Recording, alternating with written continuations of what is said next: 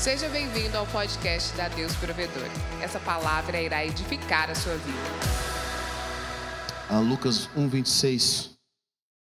Amém? No sexto mês, Deus enviou o anjo Gabriel a Nazaré, cidade da Galileia, a uma virgem prometida em casamento, a certo homem chamado José, descendente de Davi. O nome da virgem era Maria. O anjo aproximou-se dela e disse: Alegre-se, agraciada, o Senhor está com você. Maria ficou perturbada com essas palavras, pensando no que poderia significar essa saudação. Mas o anjo lhe disse: Não tenha medo, Maria, você foi agraciada por Deus. Você ficará grávida e dará à luz um filho e lhe porá o nome de Jesus. Ele será grande e será chamado Filho do Altíssimo. O Senhor Deus lhe dará o trono de seu pai Davi, e ele reinará para sempre sobre o povo de Jacó. Seu reino jamais será fim. Perguntou Maria ao anjo: Como acontecerá isso se sou virgem? O anjo respondeu: O Espírito Santo virá sobre você, e o poder do Altíssimo a encobrirá com a sua sombra. Assim, aquele que há de nascer será chamado Santo Filho de Deus. Vamos orar nessa noite. Pai, nós te agradecemos pela oportunidade que nós temos em te ouvir. Nós oramos, ó Pai, pela palavra revelada, nós oramos pela manifestação da tua revelação nas nossas vidas, nos nossos corações. Nós te agradecemos, ó Pai, porque o Senhor nos traz algo poderoso aqui. Ou nós oramos pela, por aquilo que está no teu coração, nós oramos pela manifestação de quem o Senhor é. Oramos para que o espírito de pureza, o espírito de profundidade no espírito venha sobre os nossos corações, para a glória e para a honra do nome do Senhor Jesus. Amém. Amém? Bom, é, é, é importante nós estudarmos o nascimento de Jesus, principalmente o coração de Maria, porque Maria tem muito a ver conosco, tem muito a ver com aquilo que o Senhor espera de nós. Na realidade, a Bíblia nos fala sobre sermos noiva de Cristo, nós somos considerados noiva do Senhor Jesus. E os filhos esperam ansiosamente para, para o casamento com essa noiva. E Maria nos mostra algo poderoso em Deus. Quantos aqui têm um destino no Senhor? Quantos acreditam que nasceram para algo transformador na sua geração? Levante sua mão. Amém? Todos nós cremos que Deus nos chamou para algo poderoso. Principalmente agora que nós somos filhos de Deus, nós sabemos que nós temos um chamado, nós temos um processo no qual Deus quer nos levar. E Maria é importante nesse processo porque nós vemos uma mulher que o Senhor chama ela com características que nós devemos analisar. Não é à toa que o Senhor, aqui a Bíblia dá ênfase não apenas por causa da profecia, mas a virgindade de Maria. E o símbolo da virgindade de Maria, Deus podia ter escolhido qualquer outra pessoa. Na realidade, quando Jesus nasce, ele vem de uma virgem, mas quando Jesus ressuscita, a primeira pessoa a tocar Jesus é uma ex-prostituta. O Senhor mostra algo poderoso, mas a virgindade de Maria significa algo para nós nesse exato momento. Virgindade na Bíblia não é apenas algo físico, mas significa uma pureza de coração, significa uma inocência, significa alguém que está cada vez mais devota ao encontrar o amor da sua vida. Virgindade na Bíblia fala de simplicidade. Eu quero dizer algo para você, que o chamado que Deus tem para a sua vida, aquilo que Deus quer gerar no seu coração, para que isso comece a ser gerado, se é de Deus, vai vir a partir de um coração virgem. No reino de Deus, as virgens dão luz a Cristo. Para que nós possamos ter a manifestação e o Espírito Santo de Deus venha sobre as nossas vidas, nós temos que ter o nosso coração virgem. Nós temos que ter a nossa inocência. E por que, que eu estou dizendo isso? Porque nós, de alguma forma, aprendemos que, para nós lutarmos contra o mal, nós devemos saber mais sobre o mal do que devemos saber sobre as coisas de Deus. E aí nós aprendemos a estudar o mal e nós achamos que nós estamos bem, porque nós já sofremos tanta maldade e porque nós já conhecemos tanto da maldade, que nós agora somos expert naquilo que o diabo quer fazer e o diabo nunca mais vai nos enganar. Mas eu quero dizer algo para você, querido. Se você quer algo novo de Deus, se você quer que o Espírito Santo venha sobre a sua vida de forma poderosa, você precisa aprender a ter as suas emoções puras e inocentes novamente. E por que, que eu estou dizendo isso? Porque hoje, talvez, uma das maiores dificuldades que nós estamos vivendo em todas as áreas da nossa vida são pessoas que foram tão machucadas, pessoas que foram tão abusadas, que elas não conseguem crer de novo. E uma pessoa que é inocente, uma pessoa que tem um coração inocente, que tem um coração puro, essa pessoa passa a crer de novo. A Bíblia nos chama para nós sermos inocentes, para nós sermos puros, para nós sermos é, é simples. Mas a Bíblia não nos chama para sermos bobos. Talvez tem pessoa que pensa, o que você está querendo dizer é que eu seja bobo. Ou na linguagem do goianês, para que eu seja trouxa. Não, não, não. A palavra de Deus, pelo contrário, diz para nós sermos prudentes. Diga a pessoa que está perto de você, querido, prudente é diferente de maldoso. Tem gente que não é, mal, não é prudente, ele é maldoso. Tem gente que não é sábio, ele é maldoso, ele é malicioso. E o Senhor tá, fala para nós, para nós arrancarmos os nossos olhos diante de nós toda maldade, toda malícia. Em Romanos 16, 19 diz algo poderoso. Romanos 16, 19 diz: Sejam excelentes para aquilo que é bom e sejam inocentes para o mal.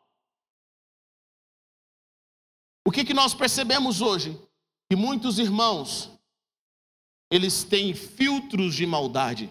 Você conhece alguém que tudo que ele vê está vendo uma maldade? Ele ouve e sentiu uma perversidade. Toda vez que ele vê algo, ele vê que algo está estranho. Aquele irmão que vê demônio em tudo. Você conhece alguém que vê tudo, que vê o demônio?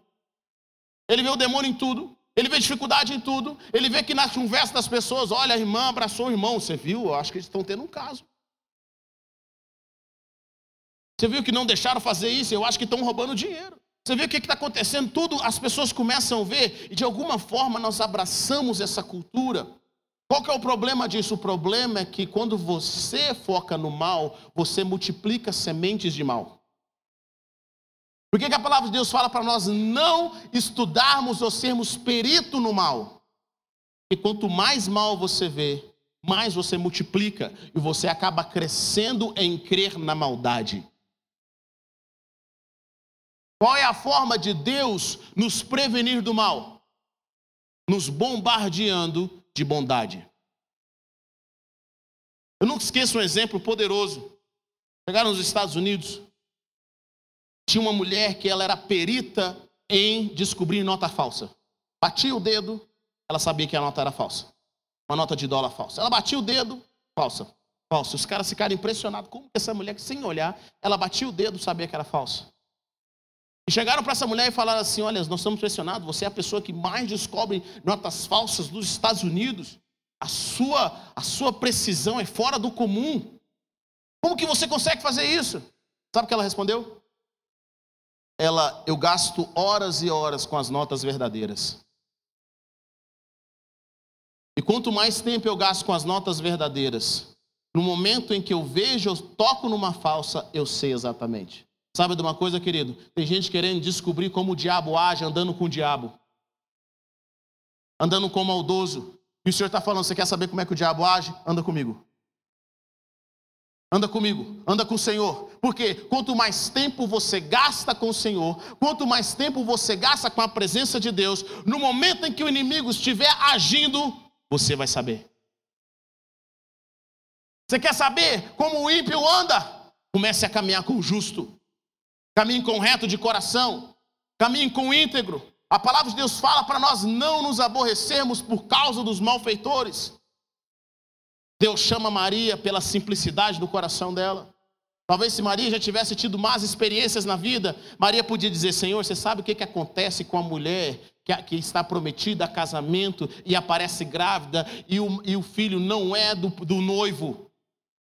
Ela podia falar: Eu vou sofrer com preconceito da sociedade, eu vou sofrer, eles podem me apedrejar, eu vou perder o grande amor da minha vida. Mas Maria, na sua simplicidade, na sua pureza, ela não teve medo de ir até o fim.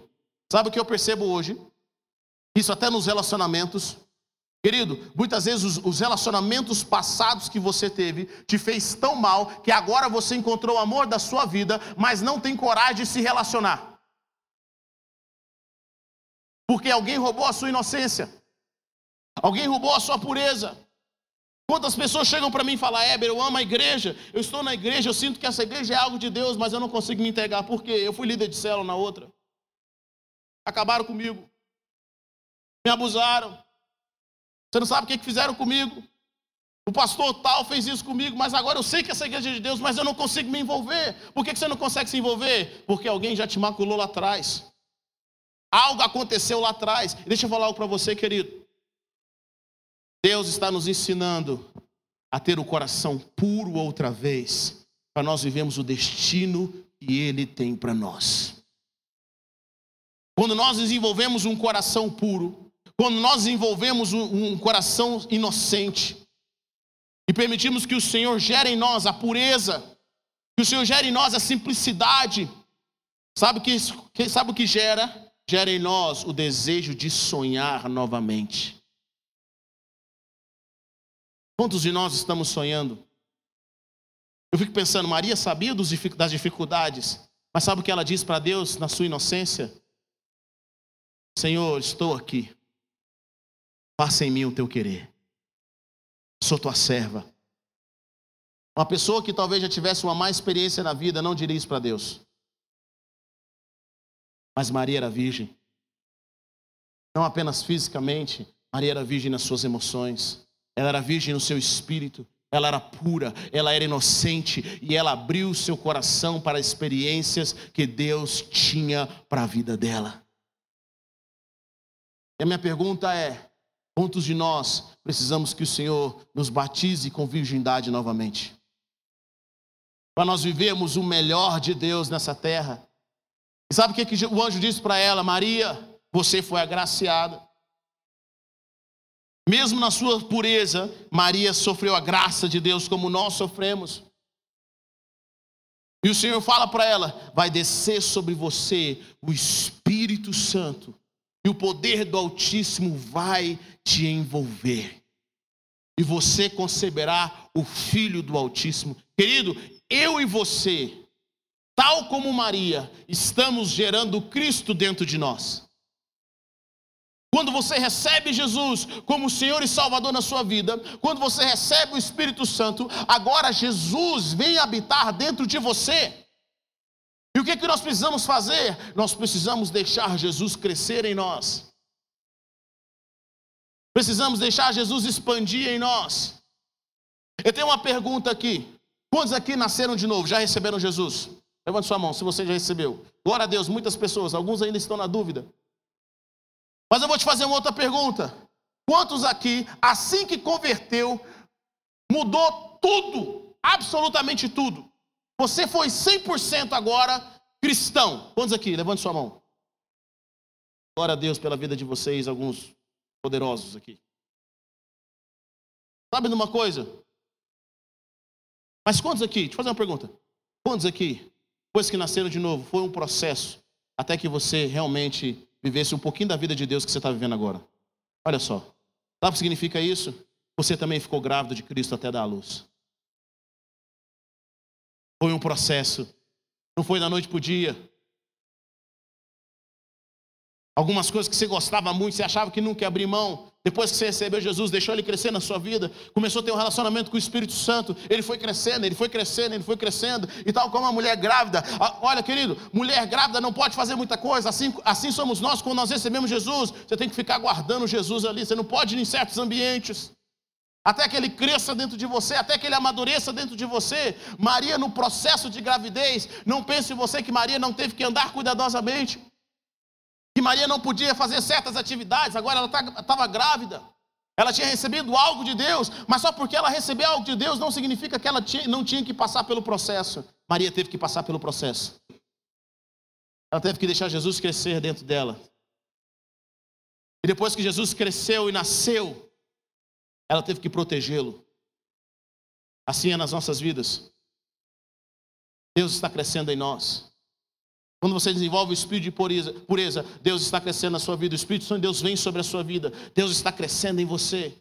O Espírito vem sobre a sua vida, há um favor, é um tempo, é um processo, e mesmo depois que Jesus, que é o seu propósito, nasce, que é o seu destino nasce, você também tem que continuar ouvindo a vontade de Deus para a sua vida.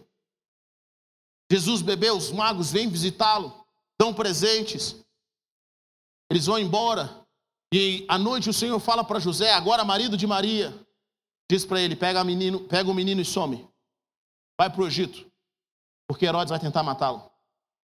Eu fico pensando, querido, se eu fosse José ou Maria, eu poderia dizer: eu tenho filho de Deus, eu não preciso correr. Daria até salmos para isso. A palavra de Deus fala: com meu Deus eu salto muralhas, persegui os inimigos e os alcancei. Imagine se você tivesse nas suas mãos o Rei do universo, o Criador dos céus e da terra. Você acha que você precisaria correr? Você acha que você precisaria se esconder?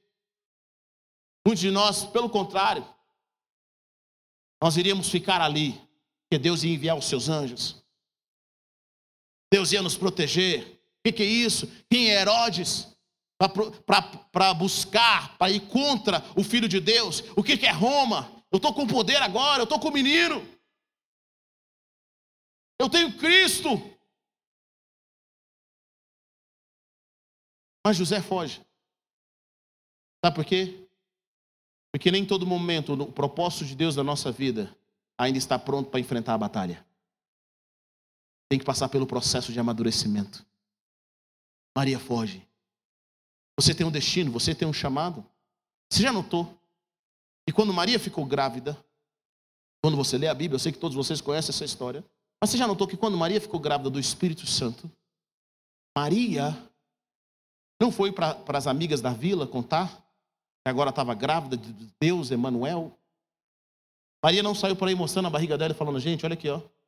Sabe quem está aqui? Sabe quem está na minha barriga agora? Filho de Deus. Você tem um filho de Deus aí na sua barriga?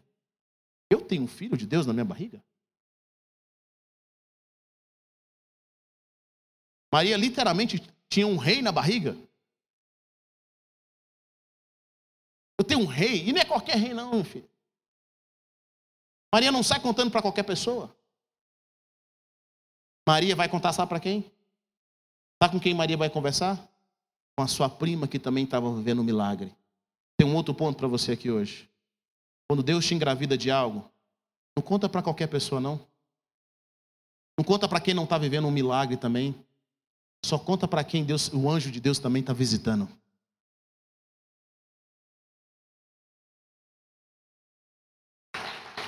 Aleluia. Conta. Às vezes nós saímos contando, ó, oh, Deus está fazendo algo poderoso na minha vida, o cara, rapaz. E... Você vai buscar confusão. Você vai buscar inveja, olho gordo, olho seco, macumba. Gente para falar, não, não vai dar certo. Isso daí é câncer. Gente para falar que, olha, eu vi você com o primo do José, eu sabia. Tá todo mundo já falando. Maria vai atrás de Isabel. E o anjo falou: Ó, e aquela que disseram que, que era estéreo também está grávida, já no sexto mês. Vai lá visitá-la. Ela foi lá e passa um tempo. Quando você tem um propósito de Deus na sua vida, você tem que aprender a compartilhar com aqueles que estão vivendo o momento de Deus. Maria protege Jesus quando nasce, ela e José. Espera até que Deus traga de volta para a cidade onde eles deviam ir. Querido, entenda o que eu quero dizer para você. Pessoas esquecem promessas. Pessoas até esquecem visitações angelicais.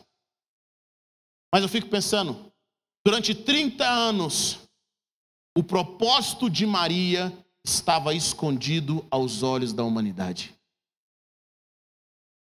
Durante 30 anos, aquela visão do anjo que ela teve, o sonho do anjo, que José teve, as experiências sobrenaturais que eles tiveram, estava escondido. Muitos de nós estamos assim, Senhor, já tem três meses que o Senhor prometeu que vai fazer algo na minha vida. Três meses, já passou muito tempo. Maria espera 30 anos para Jesus começar o ministério. Isso demora tanto que a palavra de Deus nos ensina que os próprios irmãos de Jesus não acreditavam nele. Já parou para pensar? Crescer com Jesus. É interessante observar que o primeiro milagre de Jesus acontece publicamente por causa de Maria. Maria não apenas não apenas deu a luz fisicamente ao filho de Deus, mas Maria agora força, de uma certa maneira, Jesus a entrar no seu destino, quando ele chama Jesus para multiplicar, para transformar a água em vinho. Eu quero dizer algo para você, querido. Aquilo que Deus tem para você, primeiro, recapitulando, vai vir do ambiente de pureza, vai vir no ambiente de simplicidade Vai vir num ambiente onde você vê as coisas boas. A palavra de Deus fala que ao puro Deus se revela puro. A palavra de Deus fala algo bem interessante. Guardem-se da raiz de amargura, porque sem santidade ninguém verá o Senhor. Tem pessoas, querido, que não, vai, não vão crescer em Deus. Eles vão ler livros e livros e livros e livros. Qual é a diferença de um religioso para alguém que está caminhando com Cristo? O religioso quer ficar lendo livros, estudando e fazendo coisas extraordinárias, sem ser guiado por aquilo que Deus está guiando ele para viver. A pergunta é: se você anda com o Espírito, o Espírito Santo sempre vai te conduzir a lugares e às pessoas que às vezes você não gostaria de ir? Ele sempre vai conduzir você a lidar com áreas na sua vida que você não estava vendo antes. A curar áreas da sua vida.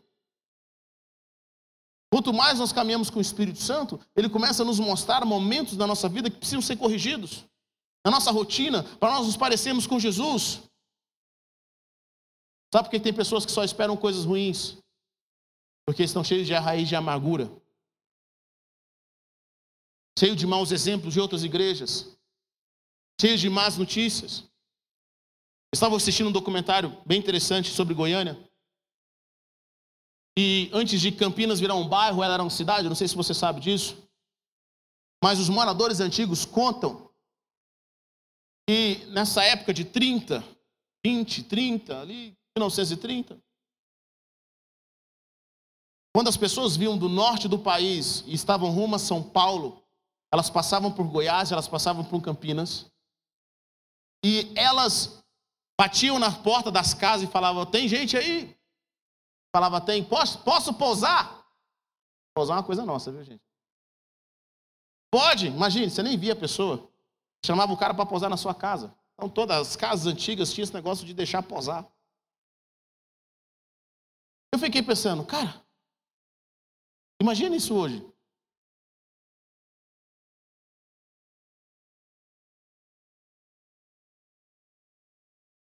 Sabe qual era a taxa de crime?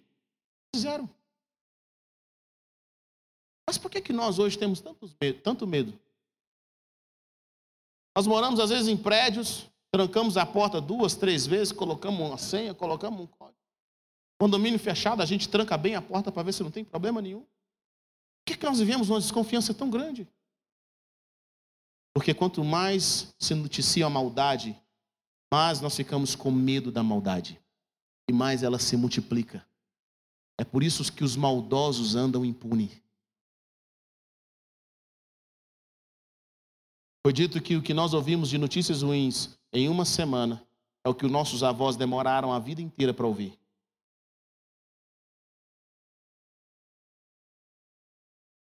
Vida inteira. E isso só produz pessoas desconfiadas. Só produz pessoas desconfiadas, pessoas amarguradas, escândalos após escândalos. Isso tem nos feito tropeçar naquilo que Deus tem para as nossas vidas. E Deus está dizendo para nós: restaure a sua virgindade, restaure a sua pureza, restaure o seu coração, porque o que eu estou fazendo na sua vida é algo novo, não tem nada a ver com o seu passado. Você tem que aprender a se mover com algo novo. É bem, mas eu quero ver as pessoas na maldade. A palavra de Deus fala para nós vermos as pessoas não na forma natural, mas na forma espiritual. Sabe o que eu acredito, querido? Se nós conhecêssemos as pessoas no espírito, seria muito melhor. Seria muito melhor. Se nós aprendêssemos a ouvir as pessoas, não aquilo que os homens estão dizendo, mas aquilo que Deus está dizendo. Não aquilo que eu tenho suspeita, mas aquilo que Deus está trazendo sobre meu coração. Aquilo que Deus está falando para mim. Quantos de nós, Deus falou conosco, mas nós não ouvimos? Deus nos avisou, Deus mostrou o coração. Quando você recebe Jesus, quando você recebe o Espírito Santo, agora você consegue ver, se você orar, se você buscar, você consegue ver as coisas não da forma natural, mas na forma espiritual. Não permita que o inimigo roube de você a sua pureza, a sua inocência.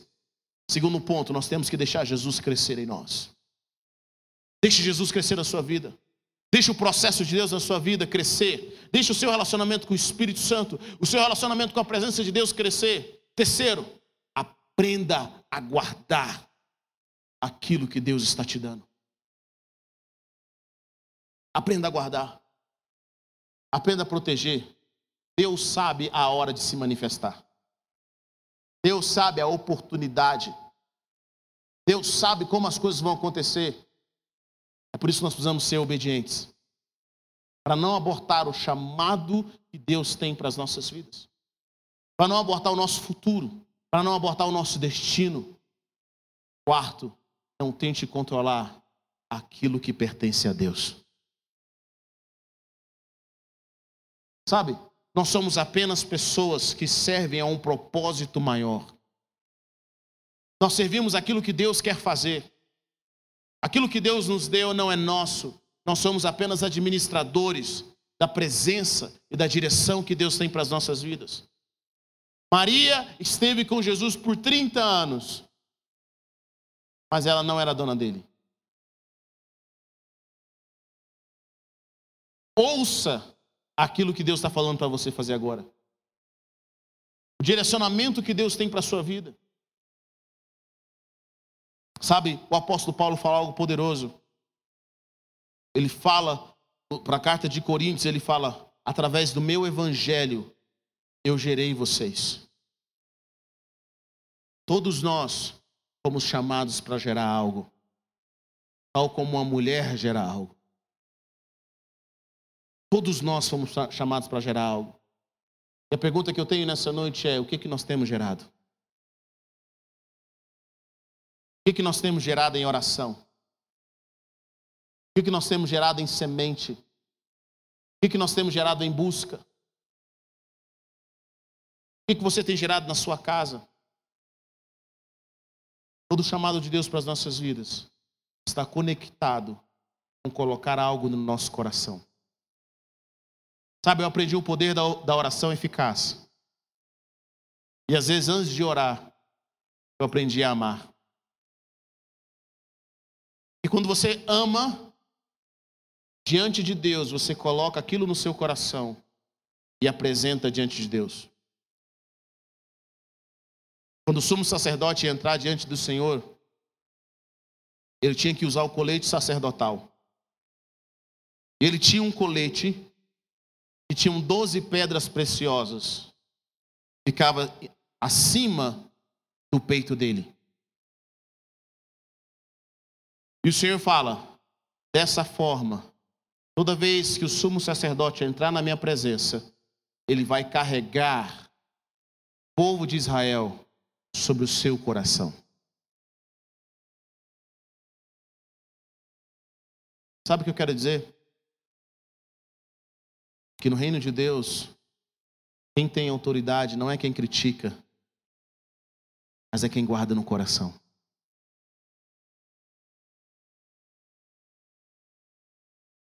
Nós vemos uma época em que as pessoas inteligentes que pensam que são inteligentes porque criticam, elas pensam que são prudentes porque são maldosas, são desconfiadas. Mas não é assim no reino.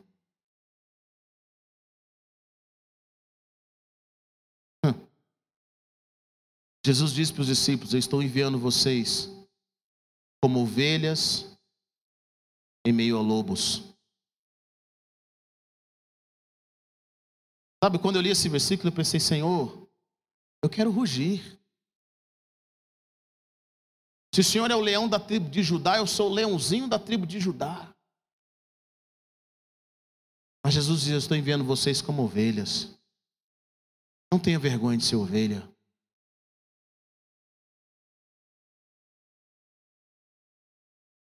Não tenha vergonha de ser simples como a pomba, mas esperto como a serpente, não malicioso, mas simples. Ainda choca o mundo ser simples, sabia? Ainda choca o mundo ser puro. Ainda choca o mundo ser inocente. Ainda choca o mundo ser ovelha. Talvez, querido, pelas mágoas que você sofreu, você desenvolveu a habilidade bode. Você quer caminhar com lobos. E o Senhor está falando: vem ser virgem de novo. Vem ser puro. Vem ter mãos limpas e coração puro. Porque só aqueles que têm mãos limpas e coração puro, de acordo com o Salmo 24, são aqueles que poderão subir ao monte do Senhor. Querido, manter a virgindade não é fácil.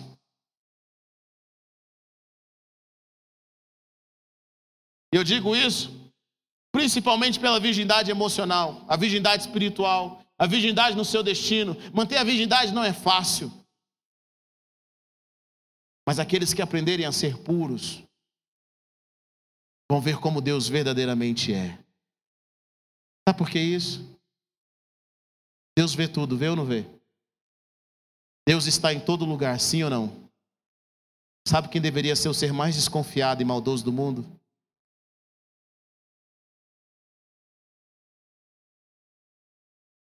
Heber, eu não acredito na igreja. Sabe quem não deveria acreditar na igreja?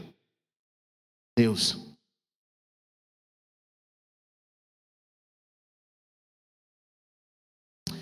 Em Gênesis capítulo 1, Deus dá autoridade ao homem sobre as aves do céu, sobre os peixes do mar, sobre tudo que se move.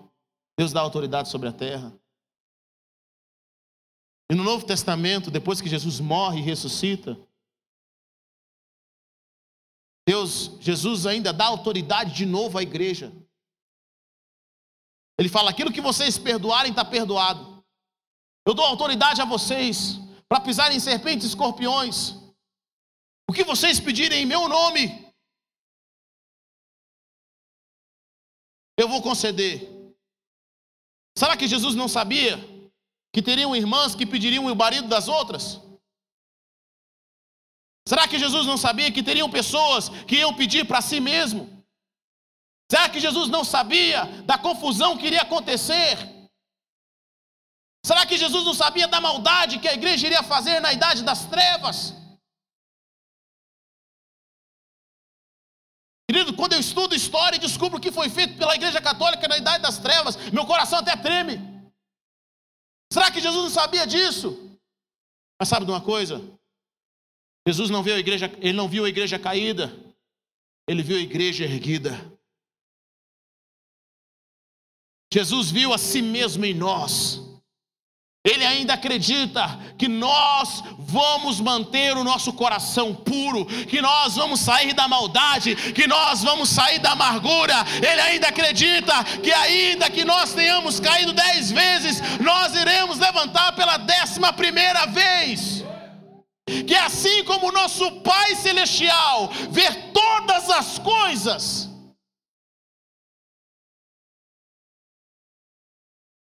antes de vir para cá,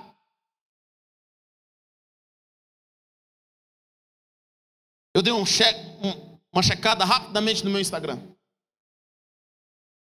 E descobri que semana passada o Fantástico fez uma matéria contando como os travestis estão abandonados em uma cela,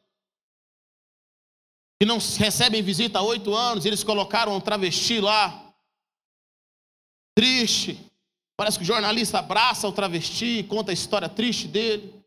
E essa semana, milhares de crianças mandam cartinhas, pessoas mandam, foram quase 300 cartas, pessoas mandam cartas para esse travesti que nunca recebeu uma visita, nem mesmo seus familiares. O Brasil se comove com a situação. Até que no final de semana agora, um outro jornal mostra esse travesti que está lá há oito anos, e os pais escreveram uma carta, deixaram os filhos escrever uma carta, ele está lá na cadeia, porque ele estuprou e matou uma criança de nove anos. O jornal não contou isso. O jornal só não contou esse pequeno detalhe. Além de ter molestado várias outras crianças. E a família não foi visitar esse cara. Sabe por que ela não foi visitar? Porque uma das vezes que esse cara fez isso, ele contou com a maior naturalidade. Ele foi roubar uma casa, viu uma criança deitada e decidiu abusar e matar essa criança. E sabe o que eu fico pensando? Se eu vi isso, meu coração se entristeceu, me deu uma tristeza tão grande. Me deu um nojo tão grande, um senso de justiça. Um absurdo isso. Imagine Deus que vê isso toda hora. E ele ainda consegue manter um coração puro. Você não tem desculpa para guardar rancor. Porque todo pecado é contra Deus e não contra você. Deus é o mais que deveria ser o mais ofendido de todas as barbáries que nós fazemos nessa humanidade. Todos os dias Deus tem motivos e motivos para destruir a humanidade. E ele deveria ter feito isso lá em Gênesis. Todos os dias Deus tem motivo para acabar com a gente. Desde Gênesis Deus fala: Eu me arrependo de ter criado o homem na terra porque todos os seus pensamentos são maus. Em Salmos fala que não tem ninguém, não tem uma pessoa sequer que tenha pensamentos bons. Mas ainda assim, Deus se mantém puro, sem amargura, acreditando que o que o filho dele fez por nós vai nos tirar da queda e nos colocar na luz.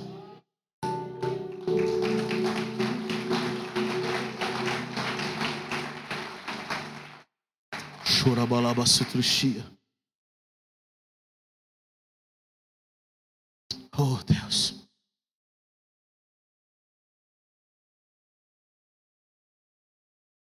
Nós não temos motivo para não sermos virgens.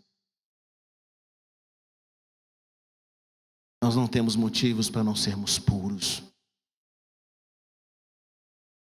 Eu lembro que um dia eu sofri uma injustiça muito grande.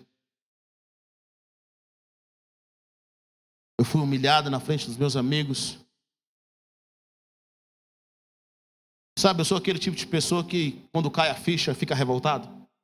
Tem gente que na hora cai a ficha, eu demoro cair a ficha. Eu lembro que um dia eu tinha sofrido essa situação, estava indo caminhar Estava indo, eu tinha que ir limpar a igreja na época. Eu fui tão revoltado falando com Deus, Deus, eu vou voltar lá e vou fazer uma besteira. Não posso aceitar ser humilhado. Eu não tenho sangue de barata. Que injustiça é essa? Eu vou fazer isso, eu tenho direito. Sabe o que, que o Espírito Santo de Deus falou comigo? Ele falou assim: Você esqueceu que eu passei na cruz? Você acha que você tem direito? eu também tenho direito. A palavra não diz que foi apenas umas, algumas pessoas que rejeitaram Jesus, a humanidade rejeitou Jesus. Nós gritamos Barrabás. Ninguém foi atrás das vítimas desse travesti para saber dessa família que cresceu sem um filho. Só uma mãe que perdeu um filho sabe o que é perder um filho. Ninguém foi dar um apoio que a nossa sociedade ainda clama Barrabás. Se esquece do Cristo. Existe um mundo tenebroso, querido. Mas trevas não combatem trevas. Elas se unem. E combate trevas é luz. É ser ovelha. É ser puro. É ser santo Se eu fosse Jesus, teria ressuscitado e matado muita gente. Mas ele não faz. Ele não Chegou a sua hora de gerar algo novo em Deus. Todas as más experiências que você teve, tudo aquilo que te maculou, está impedindo você de viver o melhor de Deus para sua vida. Eu quero dizer para você nessa hora: é hora de você abandonar. Coloque-se em pé.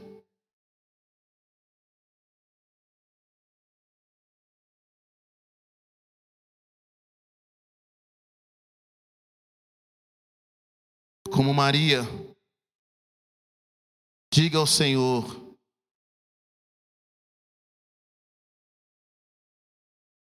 sou tua serva. Curva a sua cabeça, converse com seu Pai Celestial nessa hora. Ele tem um propósito para você.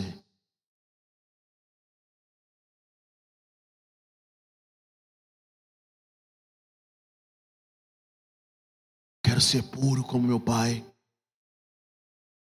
As nossas armas são armas da fé. Quero ser santo como Ele. Ser puro e ser ovelha não, não significa que nós não buscamos justiça. Não significa que nós não condenamos o que está errado. Não significa que nós não somos prudentes.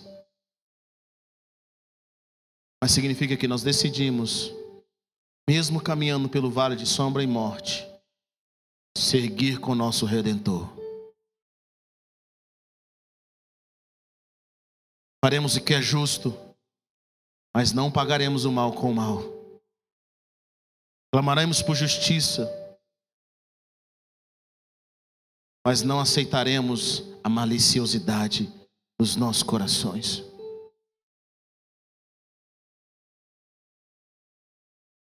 Comece a orar nessa hora, Pai, restaura. É Cristo em você que quer ser gerado. Cristo em vocês a esperança de glória, a esperança de transformação.